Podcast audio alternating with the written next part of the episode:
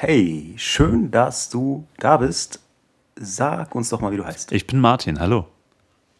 Hallo Martin, was machst du beruflich? Ich bin vor allem Weinverkäufer ähm, und Mhm. zu meinem Arbeitsgebiet äh, gehört auch seit neuestem äh, Käse, Käse aus Frankreich. Und als Weinverkäufer ähm, dealt man auch immer noch andere Spirituosen, also sowas wie Cognac, ähm, Whisky, Gin, ähm, ja, so eine schönen Sachen. Sekt, Champagner, das gehört auch mit dazu. Hast du vorher schon viel Kontakt mit Wein gehabt, bevor du gesagt hast, ich verkaufe jetzt? Nein, überhaupt nicht. Also absolut minimal. Ähm, ich bin 2002 ähm, an dem Punkt gewesen, dass ich meine damalige, äh, mein Studium abgebrochen habe. Äh, das war ein Studium der Sozialwissenschaften. Und ich war einfach zu faul, ich war einfach nicht reif genug und ja, ist bis heute so geblieben. Und da habe ich mir gedacht, was wenig Arbeit, viel Geld, mach mal Wein. Nein. Ähm, und ich war dann an dem Punkt, dass ich gesagt habe, okay, ähm, ich möchte irgendwas machen, wo ich das Gefühl habe, ähm, dass ich da mit meiner Kraft, die ich in die Arbeit investiere, äh, auch irgendwie Leuten irgendwie sofort was bringe. Beim Studium hatte ich nicht das Gefühl, dass ich irgendwie irgendwem was nütze und außerdem war ich einfach tatsächlich nicht reif genug für das akademische Leben. Und so begab es sich damals, dass ich mich auf die Suche begeben habe nach einem Ausbildungsplatz. Und da habe ich so Sachen angeguckt wie Kaufmann für Bürokommunikation, Bürokaufmann. Und da war auch eine, Aus, äh, eine, eine Anzeige in einer Zeitungsausgabe, wo ein Weinladen einen äh, Auszubildenden gesucht hat im Bereich Nahrungs- und Genussmittel. Und ähm, das habe ich erstmal ad acta gelegt, weil mit Wein hatte ich tatsächlich nicht mehr zu tun, als dass ich mit einem Freund zusammen ähm, zu Pink Floyd Videos äh, billigen Späti-Wein aus Plastikbechern oder direkt aus der Flasche getrunken habe. Und ähm, darauf beschränkte sich auch mein Weinwissen. Ja. Also ich wusste, es gibt roten Wein, es gibt weißen Wein und es gibt Wein, der schmeckt irgendwie pelzig und es gibt Wein, der ist süß. Mehr wusste ich nicht. Und ähm, naja, dann habe ich eine, äh, das war damals 2002, habe ich eine, ein Praktikum gemacht bei einer Versicherungsfirma für einen eventuellen Ausbildungsplatz als Kaufmann für äh, äh, Bürokommunikation, war das, glaube ich. Und das war so schrecklich. Ähm, dass ich gesagt habe, ähm, nee, das ist es nicht. Und zur Uni konnte ich auch nicht mehr gehen, weil ich nicht genügend Scheine hatte und auch das BAföG dann nicht mehr weitergezahlt werden würde. Und ähm, ein Studium um nebenbei jobben gehen, das, das hatte ich überhaupt nicht auf dem Schirm. Und dann habe ich nochmal die Anzeige gesehen, ähm, die dort dieser Weinladen ähm, ähm, ja, ins Internet gestellt hat. Und ähm, da habe ich dann gesagt, naja, vielleicht bewirbst du dich jetzt doch nochmal. So einfach mal, einfach mal so. Und ähm, ja, man muss ja auch Interesse zeigen an dem, was man so macht. Also habe ich gesagt, okay, ähm, ich will irgendwas lernen. Ja, also von, von, von der Pike auf. Ne? Und dann habe ich mich vorgestellt und bei dem Vorstellungsgespräch sagte ich, ja, ich habe keine Ahnung von Wein, ich habe die, Aus äh, die Anzeige gesehen, aber ich würde es gerne lernen und das klingt irgendwie interessant und äh, hat viel mit Kultur zu tun und äh, Getränke interessant, pralala. Und im Laufe des Gesprächs merkte der, ich habe tatsächlich keine Ahnung. Also er stellte dann so Fragen wie, ja, kennen Sie denn Weinbaugebiete in Deutschland? Ich so, nee, kenne ich nicht. Ähm, ja, wissen Sie denn, wie Rotwein gemacht wird? Ich so, nee, das hat mir auch noch keiner gesagt, wie das, wie, woher die rote Farbe kommt. Der verzweifelte im- immer mehr und am Ende sagte er dann, Sie wissen aber schon, ähm, was Rebsorten sind. Und da habe ich dann gesagt, Herr XY, ähm, ich muss wirklich so offen sein, ich habe keine Ahnung. Ich weiß nicht, was Rebsorten sind. Aber ähm, ähm, ich würde es gerne lernen. Äh, wirklich aufrichtig gerne lernen und ähm, von der Pike an und da drin richtig gut werden. Und ich glaube heute, so 18 Jahre später, kann ich durch, durchaus sagen, an Ermangelung an anderen Alternativen hat mich der Herr dann tatsächlich eingestellt. Und dann habe ich eine Ausbildung angefangen. Das ist ja cool. Das äh, ist ja eigentlich auch irgendwie von ihm ganz cool, dass er sagt, okay, ich, dann bringe ich ihm das halt bei. Ne? Ich meine, eigentlich ist eine Ausbildung ja, dass du was beigebracht bekommst. Wenn du jetzt, äh, weiß ich nicht, Informatiker machst, dann lernst du da ja auch irgendwie was, was du vorher nicht weißt. Wenn du es jetzt schon wüsstest, ja, das stimmt. müsstest du es ja nicht lernen. Das stimmt, aber ich glaube, die Intention von diesem Mann, ich äh, nenne jetzt keine Namen, und äh, Ja. ist definitiv billige Arbeitskräfte. Und ähm, Ja. da habe ich keinerlei äh, Hoffnung auch weiter dran äh, gesetzt, dass ich nach meiner Ausbildung irgendwie da übernommen werden konnte. Aber im Laufe dieser Ausbildung habe ich im ersten Lehrjahr bei einer Frau, die vorher, ich sag mal, das Haus und die Toiletten sauber gemacht hat, beim Seniorchef, die hat die Filiale geleitet irgendwann, weil da in dem Laden, äh, das, das sind so vier, fünf Läden damals in Berlin gewesen, ähm, und ein Laden brauchte halt irgendwie einen Filialleiter, der ja, Basiswissen über Wein vielleicht verfügt und äh, so den Laden schmeißen kann.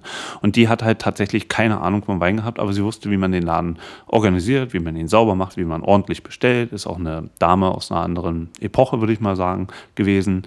Und wir beide haben uns auch überhaupt nicht leiden können. Und ähm, dann habe ich erstmal bei ihr gelernt, ähm, wie ich mir ja, Wissen selber aneigne, weil sie hat tatsächlich auch keine, dadurch, dass sie keine Ahnung hatte, ähm, konnte sie mir auch kein Wissen vermitteln und sagte dann immer, na, das müssen Sie sich erlernen. Ja, und erlesen. Das hat mir nämlich der Chef damals auch gelernt. Und ähm, das war ähm, eine sehr unvergessliche. Ich habe bewusst erlernt, äh, gel gelernt gesagt. Das, das hat die damals so gesagt. Und ähm, im zweiten Lehrjahr habe ich dann mit jemandem gearbeitet in einer anderen Filiale in dieser Firma.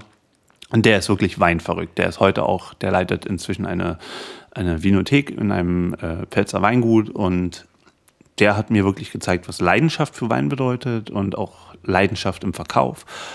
Der hat es nicht ganz so genau genommen mit der Sauberkeit, aber dafür wurde ich tatsächlich zum richtigen Weinnerd. Und äh, in dem Laden gab es auch viele Weinproben und da konnte ich dann sensorisch eine Menge lernen. Und ja, ich würde sagen, nach Ah. drei Jahren Ausbildung ähm, war ich tatsächlich sowas, was man Land auf, Land ab Weinkenner nennt. Und ähm, Okay. ja, Also drei Jahre, sagst du, hat, äh, das hat es äh, auf jeden Fall gebracht.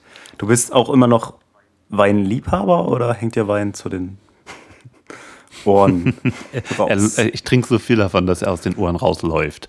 Nein, ähm, ich bin auch ein Weinliebhaber, na, natürlich. Also ich ähm, unterscheide zum Beispiel nur zwischen guten und schlechten Weinen und ein guter Wein kann auch äh, ein 3-Euro-Wein aus dem Supermarkt sein, wenn er einfach schmeckt.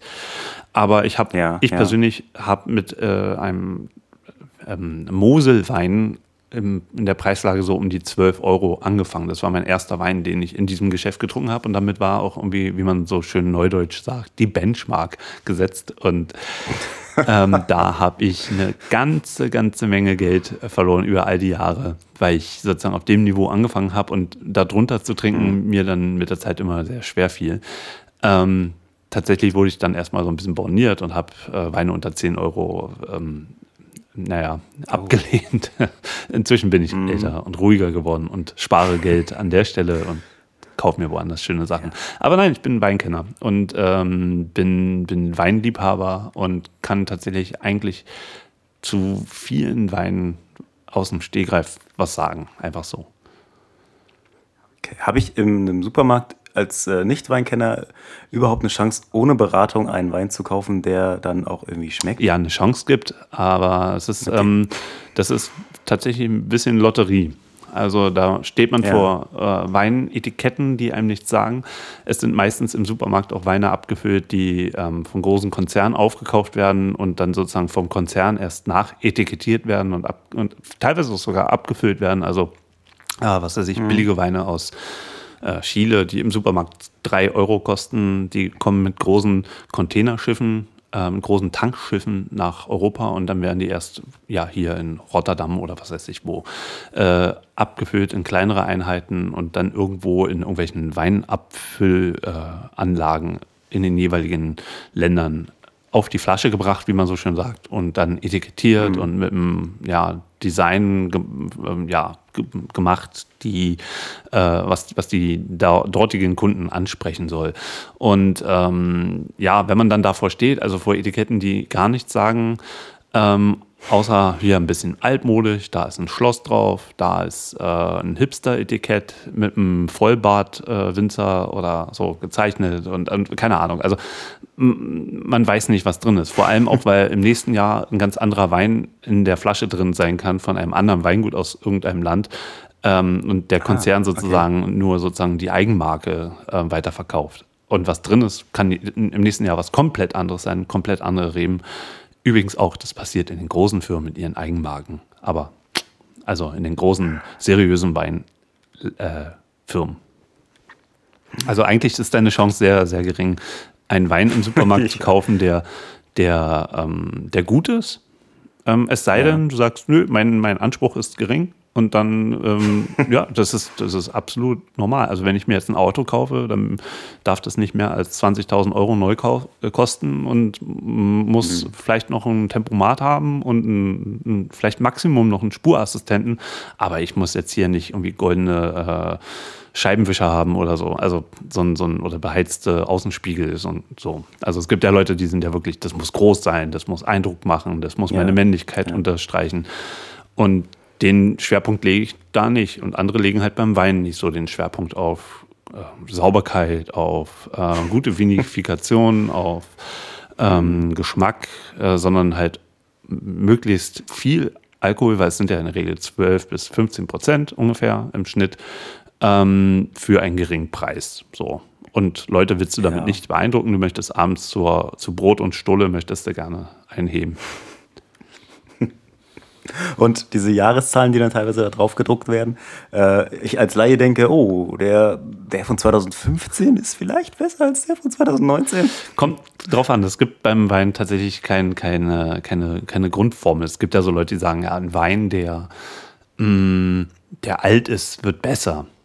Ja, weil er, mhm. weil er älter wird. Das kann sein bei großen, teuren äh, Chateaus ähm, ähm, aus Bordeaux, die, äh, wo mhm. die Flasche 60, 70 Euro kostet, die dann einfach ein ganz anderes Potenzial haben, aus unterschiedlichsten kellertechnischen als auch äh, ähm, ja, ähm, landwirtschaftlichen Gründen ähm, und aus äh, Handwerk von Winzern ja, das kann durchaus sein, aber der Wein, der äh, für 4,50 bei Aldi steht, der wird in 20 Jahren nicht besser sein eher im Gegenteil. Ja, okay. Äh, das ist so das, was ich, glaube ich, eher noch aus meiner Familie kenne. Ja, der liegt ja schon lange rum. Der kann noch länger liegen, ist hm. egal. Der wird, wenn, dann wird er besser. Man kann, das gibt einen kleinen, das stimmt es gibt einen kleinen okay. Tipp. Also wenn er tatsächlich mal so ein hm. Ding von 18, äh, 1980 ist, was die Oma da aus dem Keller holt und sagt, ja, Junge, ich will dir da mal eine Freude machen. Dann guck mal auf den, auf den Füllstand der Flasche. Wenn der ähm, wenn der weit unterhalb des Kapselendes, des unteren Kapselendes ähm, äh, ist und schon auf der sogenannten Schulter, also sozusagen da, wo die Flasche am breitesten ist, nachdem sie von oben nach unten sich äh, ähm, äh, verbreitert, ähm, dann muss man ja. Äh, Obacht geben, weil dann ist schon sehr viel Wein verdunstet und Luft ist der, mhm. ist der Feind des Weines. Ja. Also, also viel okay. Luft. Es gibt Mikrooxidation, die ist gewollt, und es gibt ähm, ähm, eine Oxidation, die tödlich ist für den Wein. Ja. Hm. Ähm, wie, wie kommt es denn überhaupt, dass es, äh, weiß ich nicht, wenn ich mir Tetrapack Wein für einen Euro kaufe, warum schmeckt der scheiße? Weil da Scheiße drin ist. Also ein Wein, ja. ein Wein, der ein, also du musst dir mal vorstellen, der kostet äh, so ein Liter Tetrapack oder ich keine Ahnung, was ist denn da in so einem Tetrapack drin? Ja, ja, so ein Liter. So ein Liter. Ja. Und was kostet der? Ja. Wahrscheinlich ein Euro. Echt ein Euro? Also früher hat er, hat er glaube ich, 70 Cent oder so gekostet. Echt? Aber also, okay. Mhm. Na, aber seien wir, seien wir mal äh, großzügig. Sagen wir mal, der kostet 1,50 Euro oder 1,90. Ja, ja. So. Dann ja, stecken ja. Da, steckt da ein Liter Wein drin. So, das wird im Weinberg angebaut. Das machen Menschen. Da mhm. pflücken ähm, entweder Menschen oder ich glaube in dem Fall Maschinen, sogenannte Vollernter, ähm, ähm, den, holen, die, holen die Beeren und die Trauben sozusagen vom, vom Weinberg raus. Ja.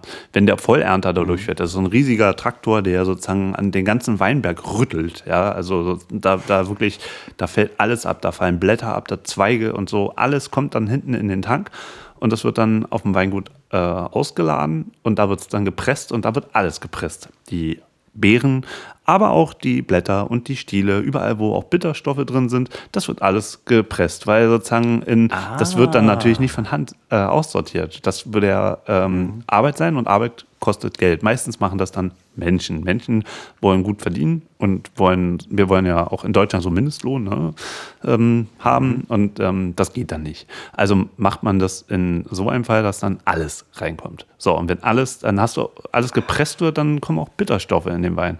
So, und das ist Massenanfertigung, ja. äh, äh, da hast du ähm, mehrere hundert Hektar äh, Weinberg, um sozusagen das ähm, äh, ja, herzustellen und da, du benutzt einen Tetrapack, das heißt, der Tetrapack ist relativ günstig in der Anschaffung, da hast du kein Glas. Glas erzeugt Energie, Energiepreise, also ein Weingut muss halt auch ähm, Strom bezahlen. Ähm, das mhm. ist dann relativ teuer, Glas herzustellen, Glas vielleicht sogar zu reinigen, wenn das Glas recycelt wird. Ein Korken kostet Geld, dann wird, wenn da gespart werden soll, wird ein Plastikkorken genommen, ist trotzdem immer noch teurer als ein Tetrapack. Glaskorken gibt Schraub, äh, Schraubverschlüsse, also kostet alles Geld. So, und am Ende kommt sozusagen das Produkt raus, was äh, ja, wo, wo der, der Liter Wein eigentlich, weil es ist ja auch noch Marge drauf, im, im, also der Supermarkt will auch noch Geld verdienen. Mhm. Die Firma, die Spedition, die das vom Weinberg in die Supermärkte fährt, die will was verdienen. Der, der LKW-Fahrer soll auch irgendwie was kriegen. Ähm, also am Ende kostet es eine Menge, Menge, Menge, Menge, Menge Geld, ja, das Produkt mhm. herzustellen und in den Supermarkt zu stellen. Und im Supermarkt, ja, der muss ja auch noch, äh, wenn es aus dem Ausland kommt, vielleicht Zoll bezahlen, das ist auch nicht zu verachten. Ähm, so, und dann kostet das Ding am Ende 1,50 Euro. Und jetzt frag dich mal nach all den Posten, die ich dir genannt habe, was kostet eigentlich, was ist denn eigentlich der Inhalt wert? Und da, kam, da kommst ja, du relativ ja. schnell drauf, das ist wirklich die billigste Pisse, die du dir äh, ins Glas, Glas, schütten kannst. Und wer sowas kauft, schüttet das auch in seinen Körper rein. Und selbst wenn er das nicht direkt, mhm. sondern nur indirekt in seinen Körper tut, nämlich, keine Ahnung, um eine, eine einen Braten ja, um mit Rotwein äh, zu machen, ähm, das gelangt ja trotzdem in den Körper. Also da kommt sozusagen der allerletzte Mist. Ähm, so, und dann kommt noch hinzu, diese Weinberge, ähm, wo Vollritter durchfahren, das sind natürlich auch keine Bio-Weinberge. Bio-Weinberg würde nämlich noch mehr Geld und noch mehr Arbeit äh, hervorrufen. Also wird sozusagen gegen die ganzen Schädlinge, also irgendwelche Insekten und so weiter oder Fäulnis, da wird gespritzt. So, und gespritzt, das sind Pestizide, das darf einen bestimmten Wert nicht überschreiten. Dafür ist die Weinkontrolle zuständig, um auch Tetrapacks mal aus dem Verkehr zu ziehen, um mal zu gucken, wie sieht das denn im Labor aus. Also und wenn da was nicht stimmt, wird das Ding aus dem Verkehr gezogen. Also muss das sozusagen mhm. das absolute Mindestmaß an Sauberkeit erfüllen, damit es im Regal steht. Aber es ist trotzdem billige Scheiße. Und das solltest du eigentlich nicht trinken wollen. Ich, ich sage auch, ich hatte das, glaube ich, das letzte Mal mit 16 oder so. In Wie alt bist du jetzt? 18? ja, ja. Du siehst genau. so jung also aus, Mann. Vor zwei, vor zwei Jahren habe ich das das letzte Mal. Und da, damals, damals weiß ich noch, dass wir uns dann nach jedem Schluck Wein einen Schluck Eistee, natürlich auch den billigsten, den man mm. kaufen konnte, reingeschüttet haben, um irgendwie den Alkohol in unseren Körper reinzukriegen. Aber das erklärt, das erklärt natürlich, wenn da Stöcker und wahrscheinlich auch unreife Trauben, viel zu reife Trauben. Ja, da geht auch keiner durch den Weinberg. Ne? Also da guckt da auch keiner ja. so, Mensch, hier die Traube sieht aber komisch aus dafür haben die keine Zeit. Das, das sind halt einfach so große okay. Weinberge, dass du da als, also als Winzer, dass da ein Winzer steht. Äh, nee. Und dann, dann ärgern mich halt eben auch so, so Weine im Supermarkt, wo, keine Ahnung, ähm, so eine heile Welt auf dem Etikett dargestellt wird. Äh, mit da ist vielleicht noch so ein zufriedener Winzer auf dem Traktor oder keine Ahnung. Und, und, und dann ja. kostet die Flasche 2,50. So, und jetzt, äh, ja. wie gesagt, dann haben wir keinen Tetrapack, dann haben wir Glas, dann, dann muss es auch gereinigt werden und, und, und, und, und, und. Und, und ähm, ja. ja. Das, das, das haut einfach nicht Ich habe so naiv gedacht, naja, die werden auch Trauben nehmen letzten Endes. Tun sie auch, ja. Zerdrücken, aber ja, aber ja, man muss auf die Qualität der Traube achten. Aber wie kommt denn dann, du sagtest vorhin, es gibt auch einen 3,50 Euro Wein, der schmeckt? Wie kommt das zustande? Ja, es gibt tatsächlich Winzer, die ähm, auch Weinberge haben. Also die achten zum Beispiel darauf, ähm, also sie kaufen Trauben an und füllen das nur auf ihrem Weingut äh, ab. Das ist dann eine, mhm. das ist keine Erzeugerabfüllung, sondern nur eine Abfüllung. Ähm, ah, und die kontrollieren dann wiederum andere Winzer, dass sie sozusagen große Weinberge bewirtschaften, aber eben auf ein paar Standards achten. Und dann kann es schon sein, dass Masse ähm, ähm, dafür sorgt, dass ein Wein äh, für 3,50, 3,30, 4,90, keine Ahnung, hatte ich in meiner letzten Firma einige Weine, die tatsächlich sehr, sehr gut geschmeckt haben und zu dem Preis auch angemessen sind. Weil man darf nicht vergessen, auch wenn ich jetzt sehr borniert bin ähm, nach 18 Jahren Weinhandel, ähm, ja. denke ich trotzdem, dass Wein kein elitäres äh, Getränk sein sollte, also sondern ein Getränk, was sich möglichst jeder leisten sollte und ähm, das auch jeder genießen sollte und nicht nur irgendwelche äh, noblen, hoblen äh, Freaks, ja, mit zu viel Geld. Äh, und ein guter Wein ist halt einfach, weiß ich, also für mich, äh, wenn ich mal etwas teurer Wein getrunken habe, fand oder Wein, wo ich gedacht habe, der ist lecker, war für mich, äh, er hat halt keinen bitteren Nachgeschmack irgendwie und Manche sagen, es macht dann nicht so einen Kopf. Ist, das, ist da was dran? Mm, also das mit dem bitteren Nachgeschmack, ähm, das ist meistens, ähm, das sind meistens unreife Gerbstoffe. Also du musst dir vorstellen, eine Traube, eine Rotweintraube wird ähm, geerntet, kommt, wird gepresst und dann gibt es eine mhm. sogenannte Maichelgärung. Also so kommt die Farbe erstmal in den Wein, in den Rotwein. Mhm. Dass sozusagen durch die alkoholische Gärung äh, Prozesse äh, in Gang gesetzt werden, dass die Farbpigmente, die blauen Farbpigmente aus der Traube, aus der Traubenhaut, als rote Farbe nachher am Ende im Wein landen. Und jetzt Achtung, Achtung, wenn du mal einen Rotwein trinkst und vielleicht auch mal zwei, drei Gläser mehr und dann stellst du dich vor deinen mhm. Spiegel und dann streckst du mal die Zunge aus, dann ist die Zunge blau. Wahnsinn. Ja, also die Farbe ist rot, aber ja, blau ja, nur am Anfang okay. und am Ende. Und ähm, okay. wenn diese Gerbstoffe ähm, noch sehr unreif sind, die müssen sich mit der Zeit entwickeln oder man kann sie auch durch äh, ähm, ja, Einsatz von Barrikfässern, das sind Eichenholzfässer von 225 Liter äh, Inhalt, kann man diese Gerbstoffe quasi ein bisschen wie mit Schmirgelpapier rund machen, weich machen und dann schmecken sie einfach köstlich. Und äh, wenn sie unreif sind, dann mhm. ähm, hast du oft so einen pelzigen Geschmack auf der Zunge. Also das ist sozusagen nicht trocken, was viele denken, sondern das ist halt eben dieser ähm, pelzige Geschmack. Das ist sozusagen ähm, ja, unreife Gerbstoffe. Man spricht da von einer gewissen Astringenz. Also es zieht sich richtig am Gaumen zusammen. Und mhm. du ähm, ja, merkst es dann halt, dass sozusagen sich alles zusammenzieht aber ähm, etwas unreifere Gerbstoffe können manchmal auch äh, Sinn ergeben, zum Beispiel wenn du Fleisch isst. Ja, kräftige Gerbstoffe und äh, ein Steak oder so. Ja, das passt super gut. Mhm. Oder Hirsch oder, oder Wildschwein. Ja, also Wildgerichte. Das passt zum Beispiel sehr gut. Ja. Und was war das andere, was du gesagt hast? Das mit dem, warum das so äh, bitter ist? Und Kopfschmerzen. Ah, die Kopfschmerzen, genau, die berühmten Kopfschmerzen. Kopfschmerzen. Genau. Es gibt ja in jedem Wein, also in fast jedem Wein inzwischen zu 99 Prozent, gibt es Sulfat.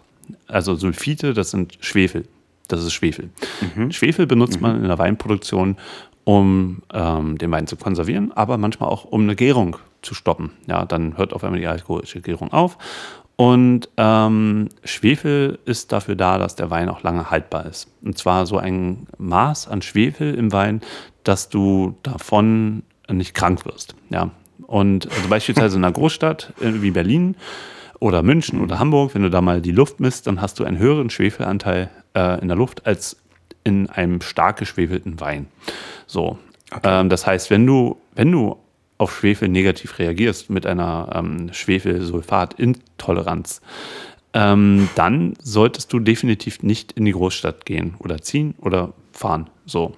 Also das ist, also das, ich will sagen, im, im Wein ist sozusagen das mit dem Schwefel eigentlich überhaupt kein Problem. Das verträgt der Körper. Der Körper reagiert okay. auf was anderes. Der Körper reagiert auf Alkohol. Alkohol im, im Blut mhm. ähm, ist, ist ja also erstmal das Alkohol ein Zellgift. Ähm, und ähm, damit du im Blut, äh, da, damit du keine Kopfschmerzen kriegst, also damit du nicht zu wenig Blut im Kopf hast, ähm, solltest du Wasser trinken, um das Blut in deinem Körper zu verdünnen. Äh, um, den, um den Alkohol in deinem Blut äh, zu verdünnen. So, und Kopfschmerzen kommen meistens von unrein und nicht gut gemachten Alkohol, der in der alkoholischen Gärung entsteht oder entstehen kann.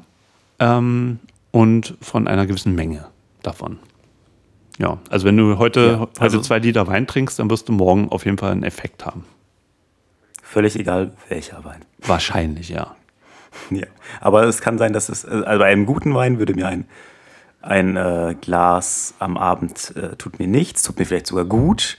Und bei einem schlechten Wein tut es mir nicht gut. Wirst du merken, gerade auch in den billigen Preisregionen äh, wirst du häufiger das ja. Äh, Erlebnis machen, dass, also häufiger als Weine aus dem Fachhandel, betone ich, weil auch im Supermarkt findest du hier und dort gute Weine, aber du musst die halt äh, mit dem äh, ja, Zufallsprinzip entdecken. Da steht halt keiner im Supermarkt ja. und sagt, oh, der ist gut, der ist nicht gut oder der passt zu dem, der passt zu dem. Und deswegen siehst du oft, oft ja. Leute im Supermarkt vorm Regal stehen, die da lange, lange brauchen, bis sie sich für eine Flasche entscheiden. ähm, und ähm, und äh, ja, das, das, das Glas Alkohol, kein Problem. Ja, ich trinke äh, so wenig Wein, dass wenn ich mal einen kaufe, ich mich gar nicht mehr daran erinnern könnte, ob ich den schon mal hatte äh, und ob der mir schmeckt. Also ich müsste eigentlich zu dir in den Laden kommen und mir einmal, einmal eine Lieblingssorte.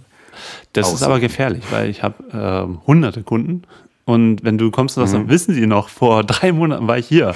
Und äh, da haben Sie mir diesen tollen Wein empfohlen. Erinnern Sie sich nicht? Doch, ich erinnere mich an Sie, sage ich, ich, dann, aber ich, ich weiß ich, nicht mehr. Ich würde es mir ja dann merken. Wenn ich bei dir wäre, würde ich mir dann einmalig diese, diesen Wein merken und versuchen, ihn außerhalb von Berlin Also im Jahr 2020 kann man ja sozusagen sein Denkvermögen auslagern in sein äh, Smartphone Stimmt. und dann kann man zum Beispiel ja. so ein Etikett fotografieren oder es gibt inzwischen auch ah, Apps, gut. die äh, mhm. deine Weinerinnerung äh, ja, auslagern und äh, einsammeln. Ähm, da kannst du ja. ein Etikett fotografieren, selber Punkte vergeben und, und, und, und, und ja. Und es gibt äh, wahrscheinlich jetzt, ich sag jetzt mal, hunderte Sorten oder so bei euch. Und äh, braucht brauch es die am Markt? Also gibt, sind, sind das so viele unterschiedliche Nuancen, dass man sagt, ja, ich würde sagen, Oder ist es doch schon ähnlich irgendwie? Ja? Naja, Ähnlichkeiten, ich meine, ähm, ich sage immer, Wein ist auch wie ein Mensch. Ja, jeder Mensch ist anders. Es gibt Weine, Menschen, die ähneln sich sehr. Ja, ich würde sagen, wir beide sind uns ähnlicher als, keine Ahnung, äh, Donald Trump und äh, Barack Obama. Ja, so vom mhm. Charakter her. Wir sind beide äh, haben auch dasselbe Hobby, so nebenbei noch. Ja, ähm, wir stimmt. haben einen ähnlichen Sinn für Humor, aber trotzdem sind wir total unterschiedliche Leute. Ähm, ich würde wahrscheinlich nicht dein Auto fahren, du würdest nicht mein Auto fahren, du würdest wahrscheinlich, keine Ahnung, äh, keine Ahnung, eine Partei links von meiner wählen, ich rechts von deiner, keine Ahnung, aber trotzdem sind wir so als Menschen relativ ähnlich und einzigartig mhm. und so ist es auch beim Wein. Es gibt viel, viel, viel ähm, ähm, Mittelmaß, was ähm, stromlinienförmig ist, was ja, was nicht spektakulär ist, ja, wo, wo ich auch sagen würde, yeah. also selbst für 8 Euro gehe ich dann, oder für 12, 15 Euro gibt es auch schlechte Weine, gehe ich vorbei. Aber mhm. jeder Wein hat mhm. trotzdem seine eigene Nuance, jeder hat so einen eigenen Ausdruck. Ähm, bei guten Weinen, finde ich, schmeckt man auch das Handwerk der, der Winzer und Kellermeister raus, die dem Wein eine Message mitgeben, dass der irgendwas aussagt.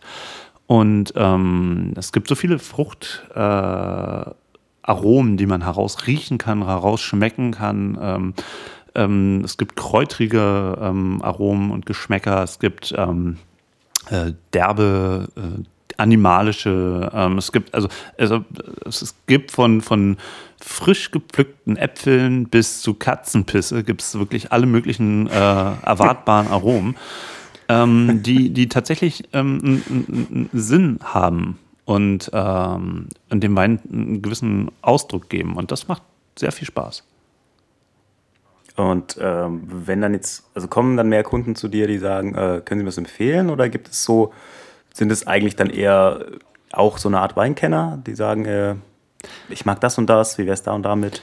Also es kommt ein bisschen drauf an. Ich habe in diversen Firmen gearbeitet und jede Firma hat seine eigene äh, Klientel. Also es gibt die eine Firma, in der ich gearbeitet habe, da ist auch die Aussage der Firma, bei uns gibt es Weine ab 7,50 Euro. Und irgendwann waren es 8. Also relativ hoher Einstieg. ähm, ja.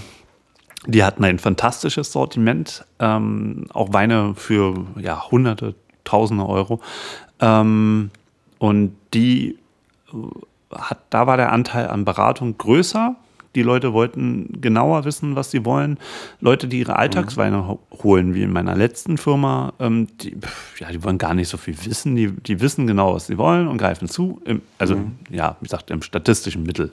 So, es gibt auch überall Leute, ja. auch jetzt in meinem neuen Laden, in dem ich arbeite, ähm, gibt es viele Leute, die sagen, also ich habe jetzt hier diesen Käse und dazu möchte ich jetzt gerne den richtigen Wein.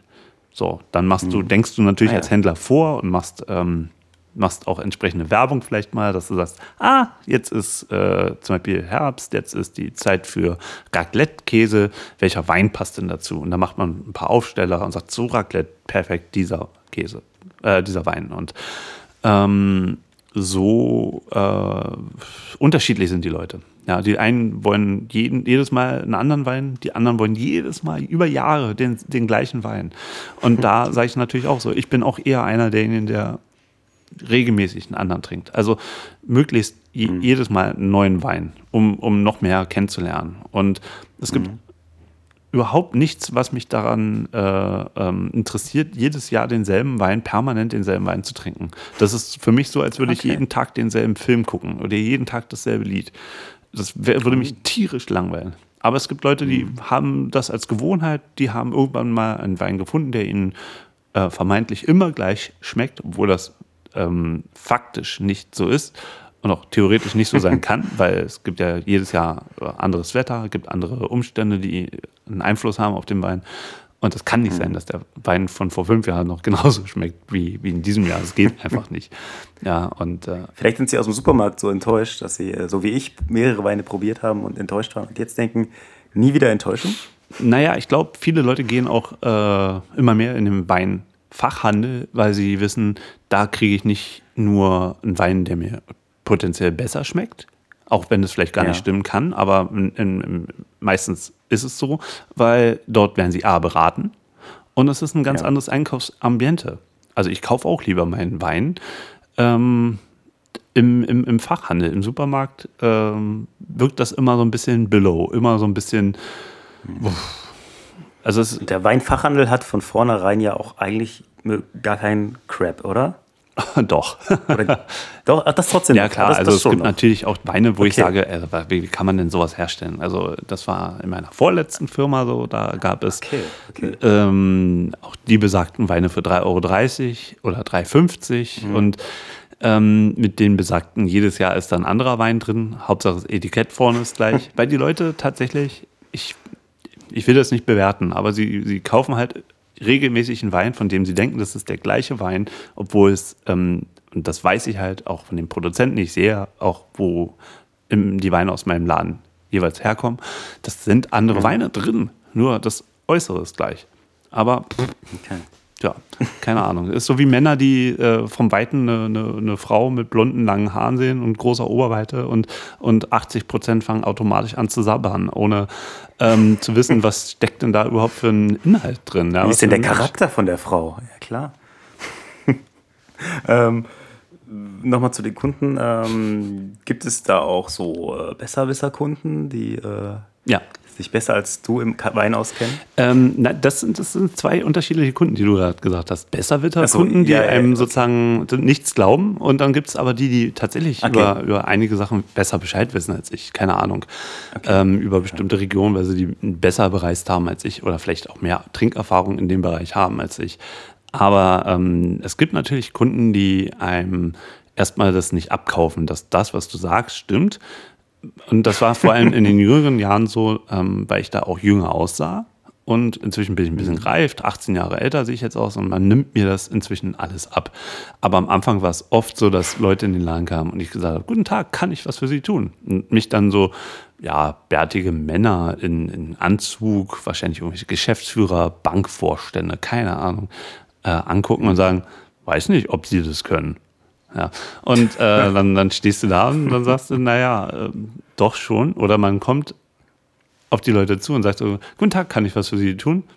Haben Sie denn Ahnung vom Wein? Und da habe ich dann schon oft gesagt, nee, eigentlich bin ich hier nur den Boden zu fischen. Aber ich kann auch mal probieren, mein Glück. Vielleicht habe ich ja Erfolg. Da muss man auch mal, manchmal frech sein. Ähm, nee, inzwischen ist es okay. Diese Besserwisser-Kunden ähm, sind meistens ähm, ja, sehr äh, renitente Menschen, die, die die, die einen, also die auch bar jeder, jedes Wissens und jeder Vernunft irgendeinen Quatsch erzählen. Ich hatte in meiner vorletzten Firma einen Kunden, der hat gesagt, ich trinke keine Weine aus dem Barrikfass. So, sein Lieblingswein war aber, und, und das habe ich ihm mehrmals gesagt, ja, der war elf Monate im Barrik gereift, Jahr für Jahr, immer elf Monate. Und er so, nee, Barrik, nein. Und man, also ich zeige ihm Weine, wo er, er fragt ja auch jedes Mal, was gibt's denn Neues? Und dann zeige ich ihm das, zeige ihm das. Und nein, da ist ja Barrik. Und vier Monate Barrik. Nein, das kann nicht gut sein. Ich so, Herr XY, aber Ihr Wein, das sind elf Monate Barrik, hören Sie doch mal auf. Ja. Und es war dann irgendwann so schlimm, dass er mal eine Kollegin von mir im, im, im, Weihnachtsgeschäft war das. Ja. Ich stand mit Kunden am Tisch und habe mit ihm über Wein gesprochen. Wir haben zusammen was degustiert. Und dieser Herr, von dem ich gerade sprach, stand an der Kasse bei meiner Kollegin, die nicht der nicht Muttersprachler Deutsch ist. So. Und, ähm, und er, er, lehnte sich über den Tresen zu ihr rüber und redete immer mit dem Barrik, Barrik. Und, und die Winzer schütten Barriksaft, was auch immer das sein soll. Barriksaft in den Wein. Und da bin ich dann, habe ich gesagt, meine Herren, warten Sie mal ganz kurz, ich muss mal kurz zur Kasse. Und habe ich gesagt, hören Sie auf, so eine Scheiße zu reden und lassen Sie meine Kollegin in Ruhe. Kaufen Sie jetzt Ihren Wein, aber lassen Sie diesen Mist von Barriksaft jetzt bitte sein. Das ist totaler Unfug. Hören Sie auf. Und diese, diese Leute gibt es halt auch, ja. Und die wollen es halt einfach, ja. die wollen, ich glaube, die, die wollen auch irgendwie leiden. Ja, die wollen angeschrien werden irgendwann. Und die, die zählen eigentlich nur die Tage und Stunden runter, bis sie endlich mal von ihrem Laden angeschrien werden und dann nie wieder kommen und sagen können, da werde ich nicht gut behandelt. Mann, Mann. Äh, was, ist, was war der teuerste Wein, den du je getrunken hast? Was hat er gekostet und hat es sich gelohnt? Äh, also der teuerste Wein, den ich getrunken habe, den musste ich nicht selber bezahlen. Ähm, das war ein 2006er Mouton Rothschild, Chateau Mouton Rothschild ähm, aus Bordeaux, aus der ja, Appellation Pauillac. Und ähm, der Wein kostete damals 695 Euro. Und ich hatte ein Jahr zuvor den, mhm. nee, zwei Jahre, nee, nee, ein Jahr zuvor hatte ich den 2004er getrunken. Der kostete damals 199 Euro. Der, der, der 2004er für 199 Euro war sensationell. Der war also ein Gedicht so konzentriert. Da war, also würde jetzt den Rahmen sprengen. Da müsste man nochmal eine halbe Stunde ja. reden. Nur über diesen Wein, der war sensationell. Ähm, so, und der 2006er, ja, hm, der war halt offen. Ich habe ihn probiert. Also, hm, nee, hat, hat mir nichts gebracht. Da gibt es Weine für 50 Euro, die mir deutlich mehr Spaß machen. Ähm, der teuerste Wein, den ich mir selber mal gekauft habe, war ein 1943er Chateau ähm, Bars, nee, wie heißt das Weingut? Äh, shit, äh, Chateau Caillou, genau, Chateau Caillou aus der Appellation Barsac. Das ist eine Süßweinappellation äh, bei Bordeaux. Und der Wein, ähm, ja, 1943, also fielen in Europa noch die Bomben. Da haben die Winzer ähm, nach dem äh, also da unten haben die Deutschen, naja, Schlimmes angerichtet, aber die Weinberger haben sie nicht alle kaputt gemacht. Und der Wein wurde mhm. halt zu Kriegszeiten produziert.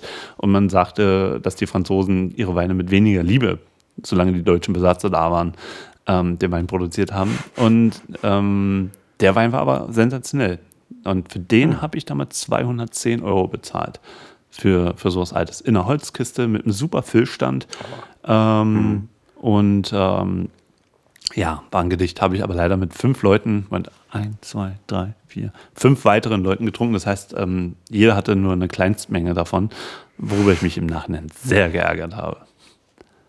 Zu nett von dir. Ähm, gibt es dann, jetzt, du bist ja jetzt schon ein paar Jährchen dabei, gibt es dann immer noch wieder neue, hippe, frische Winzer? Also ist, ist da Bewegung im Markt drin? Ja, also Bewegung ist da permanent drin. Also jedes Jahr mhm. ähm, übernimmt irgendein äh, Winzersprössling oder Sprösslingin, wie man so schön sagt heute, ja. ähm, das Zepter vom Vater oder von der Mutter und ähm, probiert äh, so ein bisschen das Rad neu zu erfinden. Also Wein ist ähm, die Weinproduktion oder die, die, ja, wie soll man sagen, das, das Know-how ja, hat sich über die Jahre über die Jahrzehnte, vielleicht sogar über die Jahrhunderte und Jahrtausende entwickelt auf einen Standard von heute, wo man sagt, heute wird sauber vinifiziert. Ähm, man kann mit, mit Kellertechnik und mit gutem Handwerk und Werkzeug ähm, schlechte Jahrgänge ausgleichen. Es gibt also so gut wie keine schlechten Jahrgänge mehr, die, wo man sagt, oh, das ist eine absolute Plörre, das kannst du nicht trinken, die werden schlecht bewertet und so weiter. Die Zeiten sind so ein bisschen vorbei. Das macht den Wein ein bisschen industrieller, ein bisschen erwartbarer. Aber mhm. ähm, es gibt dazwischen immer wieder junge Winzer, die probieren, irgendwas Neues zu entdecken. Und man entdeckt das Neue meistens im sehr Alten. Also es gibt jetzt im Wein eine Bewegung, ähm, zum einen gibt es eine, eine Ökobewegung, dass Weine biodynamisch gemacht werden, also sozusagen nach den Regeln von, wie hieß der, ähm, Rudolf Steiner, der ähm, auch ja, Waldorfschulen erfunden hat und so weiter. Also dass, äh, mhm. dass Landwirtschaft betrieben wird nach äh, den, äh, nach den ähm, äh, ja, Mondphasen und ähm, nur mit ähm, ja, natürlichen äh, Dünger oder ja, Verzicht auf Pestizide, Chemie und so weiter, das ist, ist löblich, aber das benutzen inzwischen auch schon viele Winzer als äh, Marketing-Ding, dass sie sich ähm, zertifizieren lassen über die Jahre als biodynamische Winzer. Ähm, und naja, dann auch schon so ein bisschen auf den Profit gucken. Ich sage immer, ein guter Winzer macht auch ähm, äh, ohne irgendein Zertifikat einen nachhaltigen Wein. Also sprich nachhaltig sozusagen, ja, dass der Wein ja. sauber ist, als auch, dass der Weinberg nicht mit Pestiziden zugemüllt wird.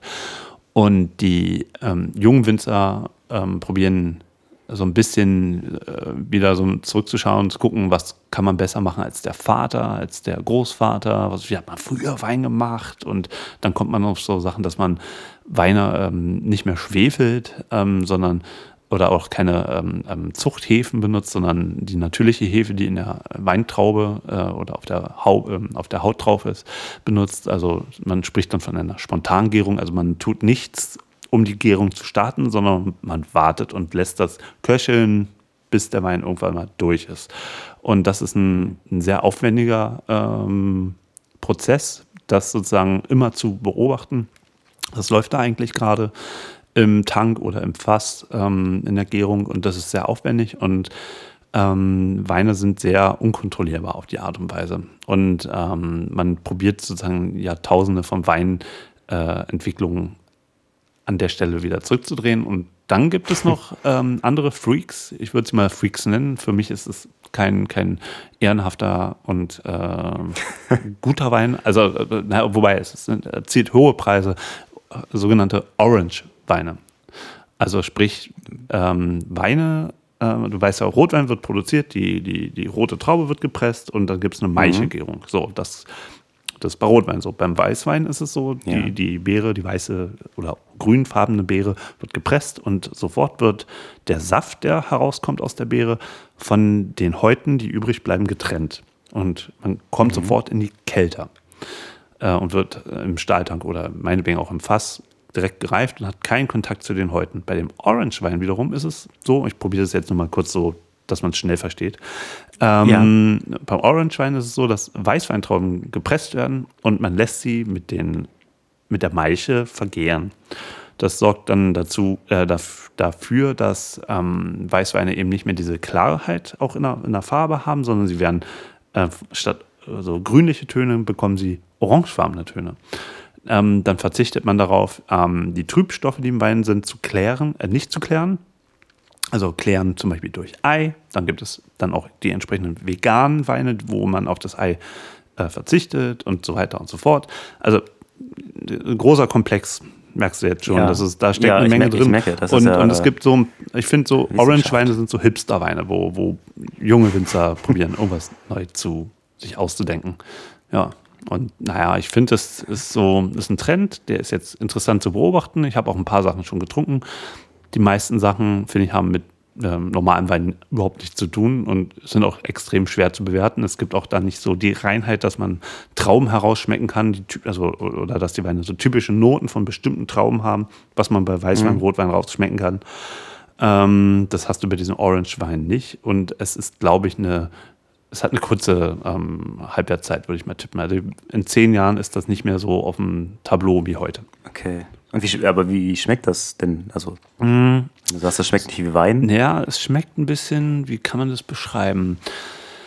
Ah, hast du schon mal Cidre getrunken? Ja. Also Cidre ist ja ein Apfelwein und der hat auch eine gewisse Säure, die, die da Mhm. ist.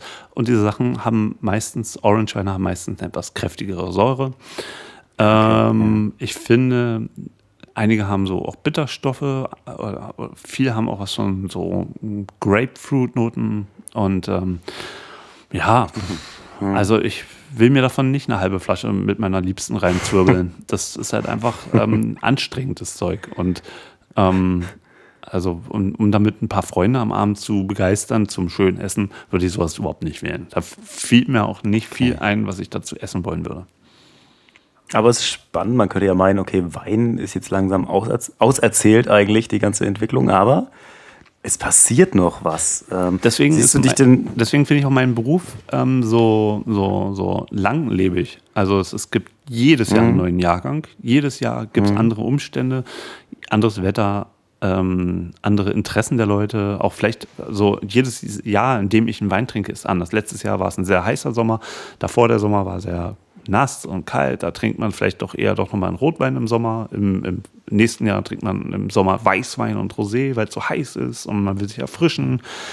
Und das macht es halt auch so spannend. Nicht, man kann es nicht ähm, hervorsehen, wie der nächste Jahrgang so wird. Und das ist sehr interessant. Das ist ein, es auch steckt viel Kultur drin. Auch diese Kultur entwickelt sich immer weiter.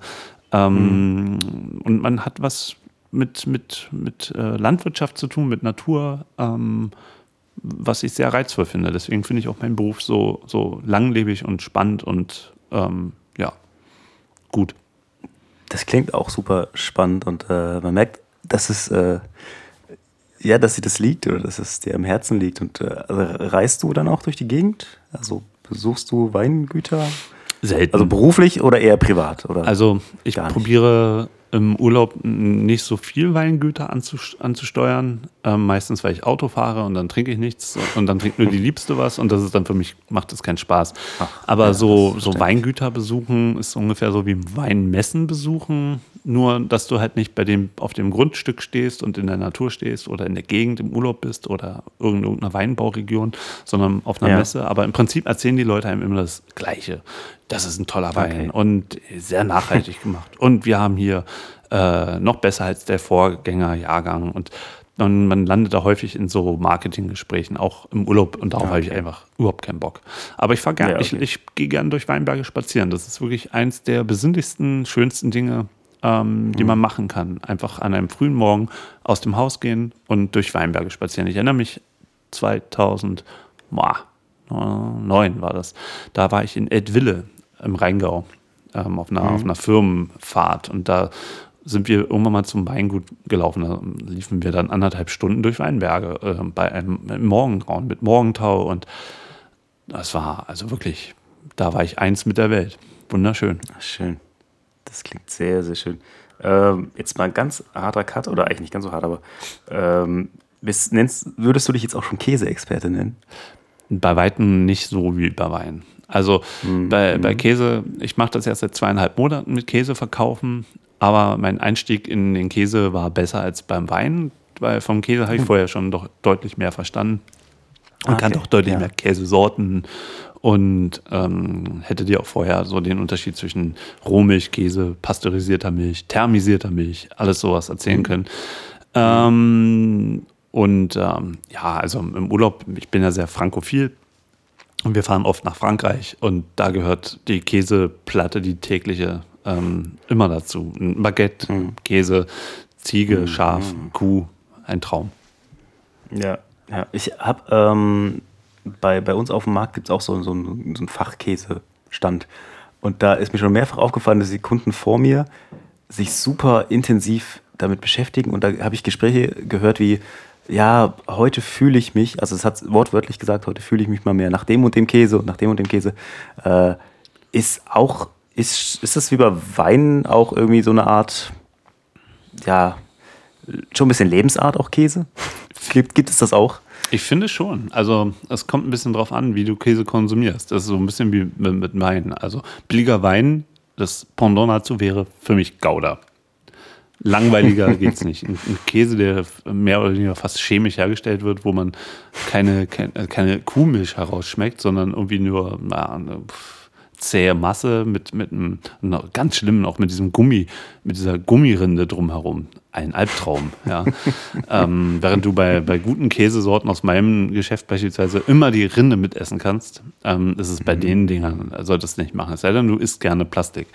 Ähm, und Leben, das ist ein Lebensgefühl. Käse ist, ein, ist also auch ohne den Wein ein, ein, ein, ein wunderschönes äh, Prozedere, den Käse vorzubereiten, ihn ähm, auszupacken, ähm, ihn zu schneiden. Da gibt es ja auch eine gewisse Kultur, auch in Frankreich beispielsweise, wie man den Käse zu schneiden hat. Runde Käse, eckige Käse, ähm, pyramidenförmige Käse, ähm, blockartige Käse. Es gibt da ähm, gewisse Regeln, wie man einen Käse schneidet. Ähm, die man auch vor, beispielsweise vor einem Franzosen äh, nicht brechen sollte, weil er sonst vor Scham unter den Tisch rutscht. Was ist denn, was ist, was ist dein Lieblingskäse? Oh, mein Lieblingskäse, kann ich dir ganz genau sagen. Also während ich dir das beim Wein nicht sagen kann, ähm, gibt es einen Käse aus der Provence.